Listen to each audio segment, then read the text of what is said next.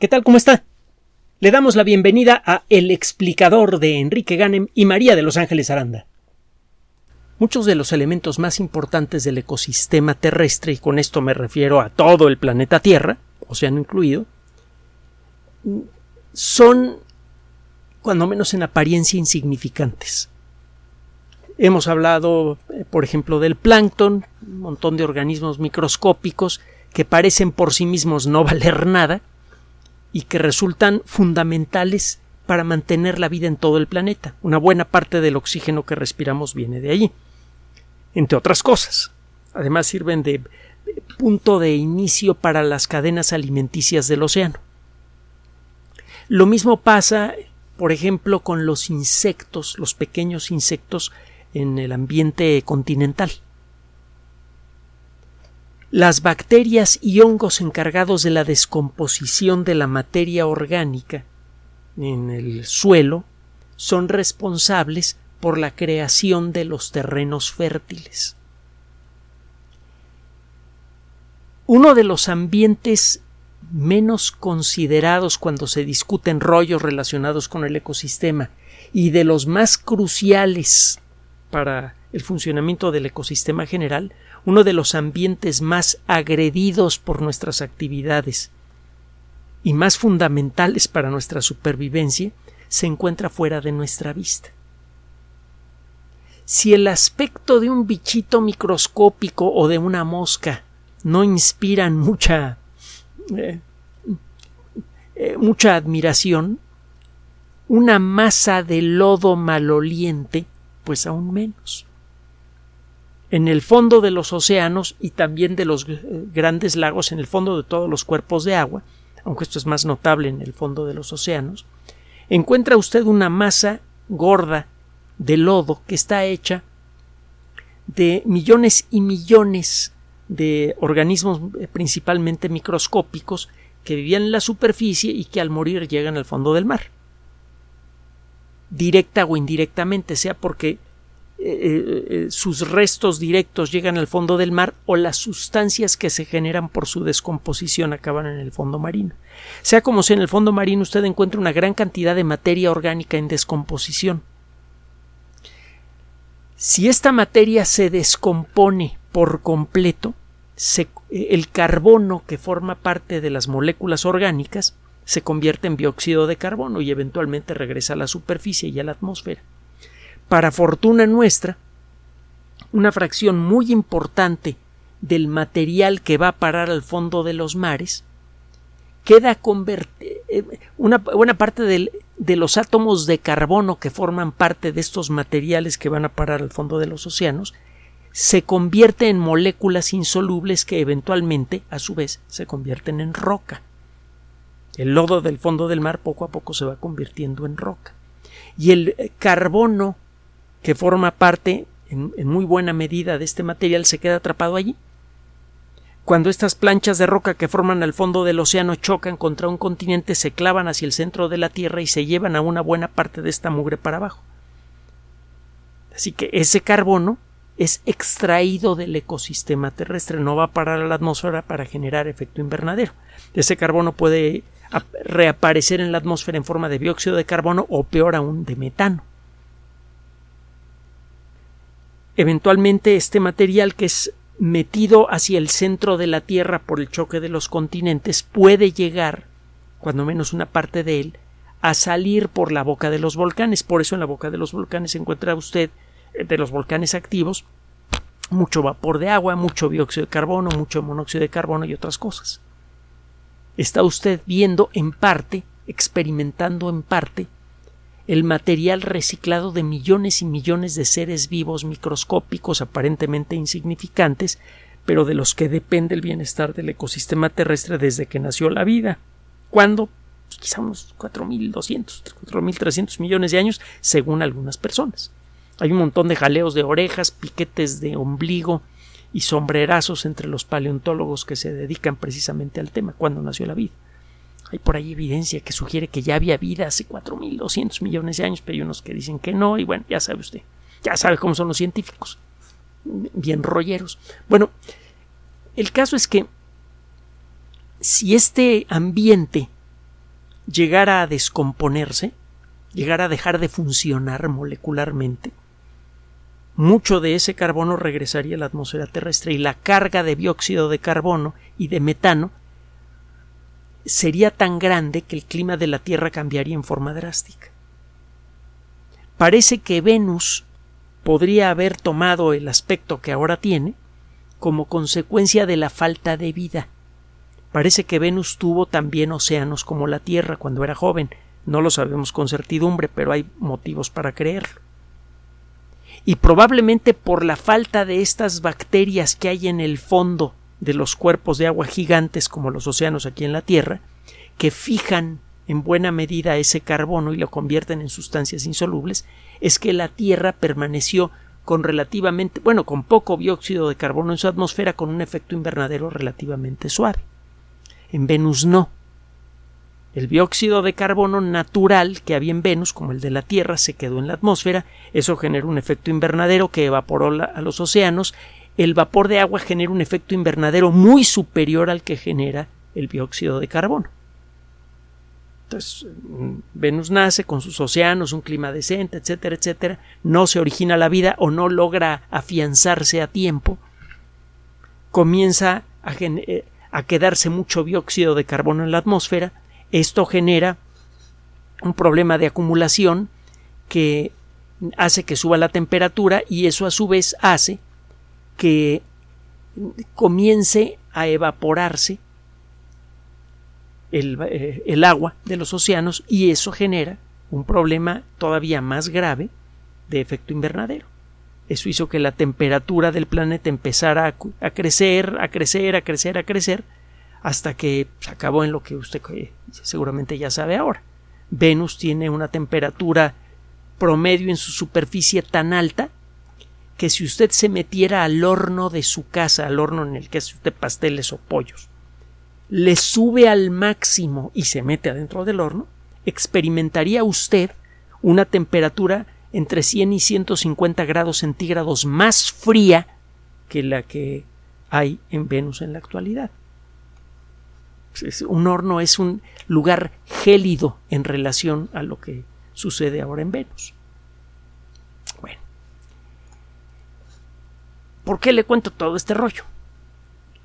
El bienestar del lodo de los fondos marinos, el bienestar bacteriano del fondo de, de, los mares, es crucial para el buen funcionamiento del ecosistema terrestre. Y bueno, el estudio desde luego es muy complicado, es necesario tomar muestras del fondo marino, que a veces se encuentra a 3, 4 kilómetros de profundidad cuando bien va la cosa, a veces está a 8, 9, 10 kilómetros de profundidad, o 11, o casi 11 kilómetros, que es lo, más profundo que se, eh, que, puede encontrar en los océanos terrestres. El primer problema es tomar las muestras y luego el garantizar que las cosas que viven allí siguen vivas sin muchos cambios al traerlas a un laboratorio. Y luego viene el problema de clasificar a las bacterias. El clasificar bichos es relativamente fácil porque pues, hay mucha diferencia entre un pangolín y un tigre. Simplemente métase en la jaula en donde hay un pangolín y en donde hay un tigre y verá si hay diferencia obvia o no entre ambos. Pero en el caso de las bacterias la cosa es muy diferente. Hay unas cuantas formas bacterianas básicas, los bastoncitos, las bolitas, los sacacorchos, y para evitar el uso de estos términos que parecen poco serios, eh, los biólogos que nos gusta ser muy elegantes hablamos de bacilos, de cocos y de espirilos. Hay relativamente pocas formas bacterianas. Y usted puede tener dos bacterias que al microscopio se ven igualitas y son una de ellas podría ser fundamental para nuestra salud y la otra podría ser un asesino de masas, como es el caso de la Yersinia pestis, que es una bacteria que fue responsable por la destrucción de más de la cuarta parte de la población europea durante las epidemias de peste negra y pues al microscopio no es muy diferente que algunos lactobacilos que son fundamentales para el buen funcionamiento de nuestro tracto digestivo, de nuestro sistema nervioso, de nuestro sistema inmune. Entonces el asunto, el rollo este de clasificar las bacterias y todo esto, el, el detectarlas en el fondo del mar, el traerlas a un laboratorio, tiene bastante rollo. Y bueno, ya se imaginará, eso implica que hay que echarse un crucero, que no es exactamente un crucero de lujo, eh, a, zonas particulares del océano para tomar muestras, tratar las muestras. Una vez que recibe usted la muestra en el barco, tiene usted que ponerse a trabajar en ella. puede ser una labor bastante pesada. Mientras el barco va de regreso a puerto y usted ya tiene sus muestras preparadas para correr a un laboratorio y ponerse a trabajar. Gracias al desarrollo de técnicas genéticas avanzadas, usted puede dejar el asunto de clasificar las bacterias a una computadora, cuando menos parcialmente. Un buen sistema bioinformático puede eh, tomar el ADN. claro que tiene que participar gente en esto, ¿no? Pero usted tiene ya un sistema montado, toma bacterias, eh, utilizando ciertas técnicas modernas, usted separa los distintos tipos de ADN que hay en una muestra de lodo. Eh, ese ADN es leído por un sistema semiautomático de, de máquinas que saben hacer el truco. La información es analizada por sistemas de, bioinformática que le dicen, mire, este ADN claramente es de bacteria, este ADN claramente es de algún otro bicho, etcétera, etcétera. Y el sistema mismo le puede decir a usted, mira, yo detecto 35 especies de bacterias en esta muestra. Y estas formas de ADN no corresponden a ninguna bacteria conocida, pero se parecen a tal o cual. Con esa información usted puede empezar a darse una idea de lo que hay en ese lodo. Cuando se han hecho este tipo de estudios, desde luego más elaborados de lo que le estoy contando, pero que ahora le, digo también son semiautomáticos gracias al desarrollo de la biología molecular moderna, de la bioinformática, usted puede empezar a estudiar a fondo lo que sucede en el lodo marino. Tiene tiempo que los científicos que se dedican a esto conocen algunos casos curiosos. Por ejemplo, están las bacterias cable, las bacterias conductoras. Una bacteria típica pues mide entre una y cinco milésimas de milímetro. Hay unas que son un poquito más chiquitas, otras que son un poquito más grandes. Y hay casos extremos, ¿no? Hay por ahí una bacteria que mide más de un milímetro. Son casos muy raros. Lo típico es que midan entre una y cinco micras, es decir, entre una y cinco milésimas de milímetro. Bueno, pues resulta que estos investigadores, los que se dedican a estos rollos, han encontrado bacterias que están engarzadas una detrás de otra para formar cadenas. Estas cadenas pueden ser verdaderamente titánicas. Digo, cuando menos desde el punto de vista de las bacterias, pueden tener alrededor de un centímetro de largo. Suena ridículo, pero no desde la perspectiva de una bacteria. Esa, cadena puede involucrar a varios centenares de individuos. Y estas bacterias no están nada más agarraditas de, un eh, eh, de sus extremos, están haciendo cosas inesperadas. Un grupo de investigación del Centro de Electromicrobiología de la Universidad Aarhus, que se encuentra en el norte de Europa, acaba de publicar un trabajo en la revista Nature Communications que está bien sabrosito. Primero, ¿qué rollo es esto de la electro electro electromicrobiología? Todos los seres vivos usamos electricidad. Le llamamos electricidad a un proceso que permite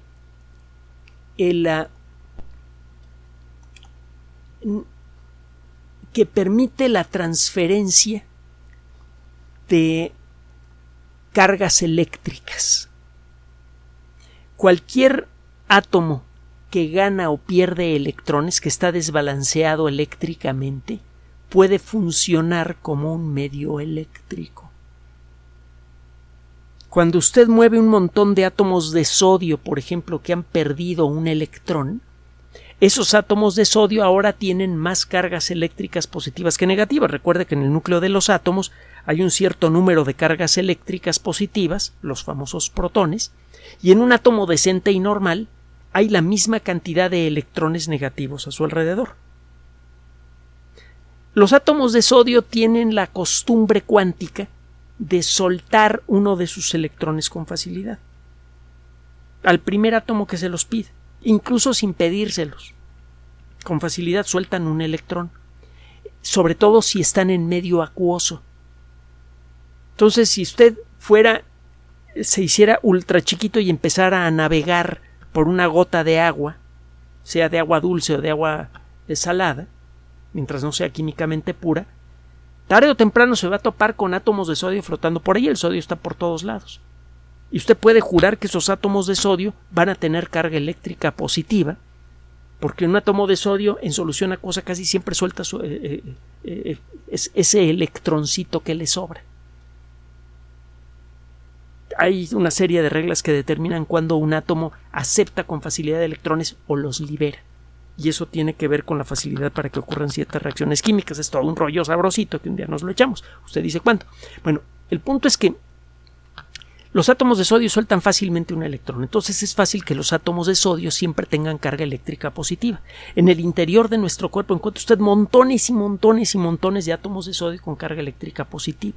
En las células del sistema nervioso encuentra usted montones de átomos de sodio con carga eléctrica positiva. Y cuando se conduce un impulso nervioso, los átomos de sodio participan en eso. En ciertos momentos se van moviendo átomos de sodio a lo largo de la superficie de las neuronas. Cuando tiene usted un montón de cargas del mismo signo que se mueven en la misma dirección, tiene usted una corriente eléctrica. La corriente eléctrica que sale de la clavija de la pared es generada por un montón de electrones que se están moviendo. Esos electrones van caminando por la superficie del conductor metálico de cobre que los lleva hasta la clavija. Usted, en principio, en primera intención, no puede distinguir entre la descarga eléctrica que le produce a usted un montón de electrones de la clavija de, de, la pared a la descarga eléctrica que puede recibir como consecuencia del movimiento de grandes cantidades de átomos de sodio positivo y de cloro negativo, generados en unas estructuras que parecen músculos modificados en el interior de una anguila eléctrica o de un pez torpedo. El trancazo es igual. En pocas palabras, cuando tiene usted un montón de cargas eléctricas del mismo signo que se mueven en la misma dirección, tiene usted una corriente eléctrica. Bueno, le digo esto porque resulta que estas bacterias, que están engarzadas una detrás de otra, actúan como un cable que conduce electricidad. Esta electricidad, cuando usted conduce electricidad, está llevando energía en forma de partículas en movimiento de un lugar a otro. Si usted está en un ambiente rico en oxígeno, por ejemplo, agua en donde hay oxígeno disuelto, usted va a encontrar un montón de átomos de oxígeno que rápidamente roban electrones a, quien se deja. Normalmente en el agua los átomos de oxígeno tienen carga eléctrica negativa. Si usted con unos lentes mágicos pudiera ver la carga eléctrica de alguna cosa y mirara un poco de agua bien oxigenada, la vería negativa. El agua, el lodo al que le falta oxígeno, lo vería de color rojito, positivo. Me estoy inventando los colores, desde luego. Bueno.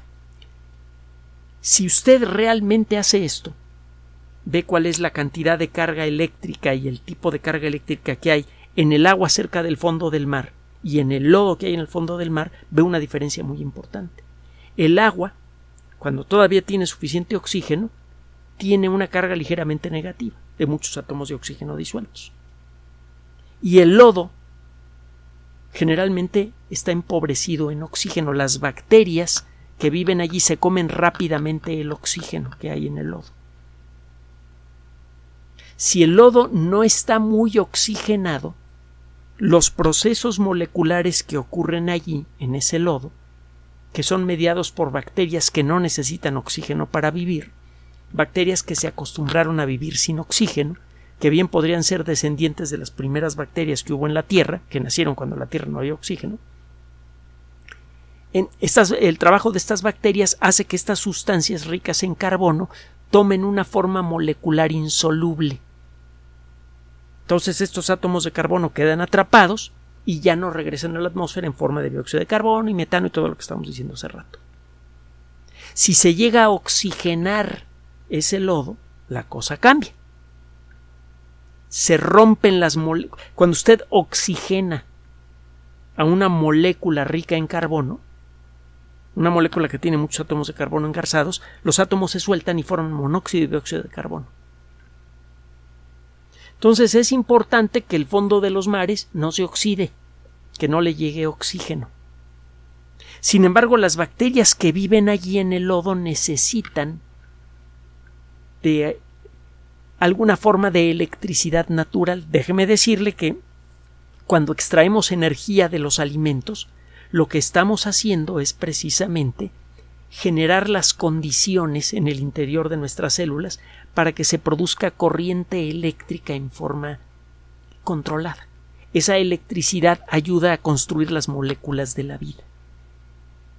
Visto desde esta perspectiva, un poquito distorsionada, podríamos decir que la vida es de naturaleza eléctrica. Cuando usted come glucosa, azúcar, esas moléculas van a parar a las mitocondrias de nuestras células, en donde es procesada para generar otra molécula que se llama trifosfato de adenosina, que es lo que a su vez sirve como gasolina molecular para todos los procesos de la célula. Bueno, para que esto ocurra, para convertir la glucosa en trifosfato de adenosina, se necesita mover electrones de un, de un, átomo a otro. Se necesitan pequeñas corrientes eléctricas que permitan cambiar la identidad de las moléculas que hay en una mitocondria y de allí sale el ATP, que es lo que le da vida a toda la célula.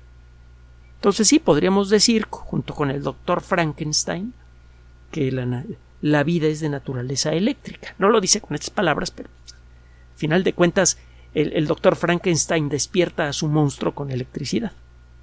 Si no ha leído la novela no sabe de lo que se ha perdido. No vea la película. Que hay buenas películas, no digo que no. Pero lea la novela. Lea. Aleje los ojos de la, pantalla de la televisión, por favor. Bueno. Entonces, el rollo este de que dentro de los seres vivos hay electricidad de muchas maneras diferentes, queda bien ilustrado con el caso de las bacterias cable. Las bacterias que viven dentro del lodo no encuentran una fuente de electricidad natural necesaria para realizar todas sus funciones y mantenerse vivas y del bienestar de esas bacterias depende que el lodo que hay en el fondo de los mares no se convierta en dióxido de carbono y metano que puedan afectar al clima terrestre. Hay que mantener vivas y tranquilitas esas bacterias. Sin embargo, si usted ve un trozo de lodo y lo estudia, encuentra que en ese lodo no hay lo que necesitan estas bacterias para vivir. Necesitan de algunos átomos que con facilidad acepten electrones. Normalmente el átomo que hace esto es el oxígeno, solo que no hay átomos de oxígeno adentro del lodo. Entonces, ¿en dónde encuentran estas bacterias? A las moléculas robadoras de electrones que necesitan para generar estas microcorrientes eléctricas necesarias para la vida. Pues parece que ese es el trabajo de las bacterias cable. En la superficie del lodo de los océanos encuentra usted millones y millones de estos cables naturales de un centímetro de largo aproximadamente, que están tomando los electrones que le sobran a las bacterias que viven en el lodo y lo están conduciendo hacia el exterior. Este proceso permite generar un ambiente eléctrico apropiado en el lodo para que estas bacterias tengan que comer. lo que hicieron estos investigadores, porque pues, exactamente para qué sirven estas bacterias cable es una cuestión que, que, se ha debatido mucho en los últimos años. Lo que hicieron estos investigadores es ver qué pasaba si con un rayo láser muy fino cortaban esos cables naturales. Resulta que en el lodo sano del fondo de los mares encuentra usted eh, eh, viendo la masa de lodo digamos de lado, como si lo hubiera usted rebanado. En la parte de arriba tiene usted la, parte, la superficie del lodo que está en contacto con el agua de mar. Tiene usted estas fibritas de un centímetro de largo que están hechas de bacterias engarzadas, las bacterias cable, que se meten adentro del lodo y en el lodo hay un montón de otras bacterias. Cuando estas bacterias cable están bien y sanas, están robando continuamente electrones y usted ve que en la base de este cable natural hay un montón de bacterias que están muy contentitas reproduciéndose y haciendo lo suyo. Si usted dispara con un rayo láser muy fino y rompe estas, eh, estos cables naturales, mata una de las bacterias que forman esta cadena, se interrumpe el proceso de extracción de electrones del lodo y las bacterias que estaban muy contentitas de pronto se detienen lo que están haciendo dejan de reaccionar. Las reacciones químicas que estaban sucediendo alrededor de esas bacterias en el lodo también se detienen. Y el proceso del material orgánico que hay en ese lodo empieza a cambiar. Con este trabajo estos investigadores lograron demostrar que las bacterias cables son fundamentales para el bienestar de las bacterias que están adentro del lodo marino. Y como le dije al principio de esta cápsula, el, bien, el bienestar de estas bacterias que hay en el lodo marino es fundamental para el bienestar de usted, de nosotros y de todo mundo, incluyendo a las moscas, a, los ah, tigres, a los pangolines y a cualquier otro bicho que existe en el planeta. Porque si las bacterias que están en el fondo del mar dejan de hacer su trabajo, se desequilibra todo el toda la atmósfera terrestre y con eso se va todo el ecosistema. Bueno. Una última, una última observación sobre esto. Bueno, algunas observaciones. Primero, fíjese cómo todo el mundo vivo está interconectado. Continuamente estamos viendo ejemplos como estos. El bienestar de todos los días de la sociedad humana depende directamente del bienestar de unas bacterias que viven en masas de lodo a muchos centenares o incluso miles de metros de profundidad en los océanos de todo el mundo. En uno de los ambientes más ignorados y de aspecto más repugnante que puede usted imaginar. Eso por un lado. Por otro lado, muchas de nuestras actividades, sobre todo las relacionadas con el problema más grave que tenemos, que es la sobrepoblación, y la sobreexplotación de recursos están afectando al fondo de los mares. Todos los días los ríos del mundo llevan cantidades brutales de agroquímicos que son el resultado de la sobreexplotación de los terrenos fértiles de la Tierra para alimentar a los más de ocho mil millones de habitantes que ya somos. Y recuerde que la población crece a razón de 330 mil nuevas bocas que alimentar cada día. Todo ese material va a parar a los océanos y parte de ese material va a parar al fondo de los mares. Y sabemos que esos materiales afectan a las bacterias. No sabemos cómo. Así que estamos eh, jugando al aprendiz de brujo con los océanos terrestres. Estamos afectando al plancton del que depende el bienestar de las cadenas alimenticias del mar y de alguna manera todavía desconocida estamos afectando el bienestar de las bacterias que están en el fondo marino, por ejemplo las bacterias cable, que son muy sensibles a cualquier cosa que haya en el agua. Las bacterias que están metidas en el lodo a lo mejor no les llega fácilmente cualquier sustancia contaminante, pero sí a las bacterias cable que están clavadas en él y que asoman un extremo a la superficie de, eh, a la superficie del lodo. Esas bacterias sí que son sensibles a cualquier porquería que echamos al mar. No sabemos con qué consecuencias. Poco a poco, según vamos descubriendo este tipo de pequeños, grandes misterios del mundo natural, revelamos de nuevo uno de los secretos más fundamentales de la biología. Toda la vida está interconectada. Esto vale a distintos niveles a nivel social, nosotros como individuos, no importa de quién se trate, de, los grandes líderes del mundo o de eh, personas cuyo nombre muchas veces ellos ni siquiera conocen. Hay gente tan pobre que ha estado en situación, ha, crecido en condiciones en las cuales no saben ni siquiera qué nombre le dieron sus padres porque nunca los conoció. No importa de quién se trate, todos nosotros vivimos en una situación interdependiente porque no existe una sola persona que pueda satisfacer todas sus necesidades en forma directa. Y lo mismo pasa a un nivel más fundamental con toda la vida. La vida de la Tierra está interconectada. Al respetar la vida terrestre, estamos respetando nuestra propia existencia.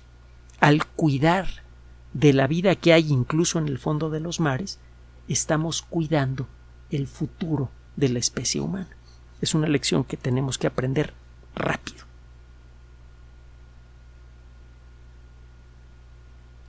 Gracias por su atención.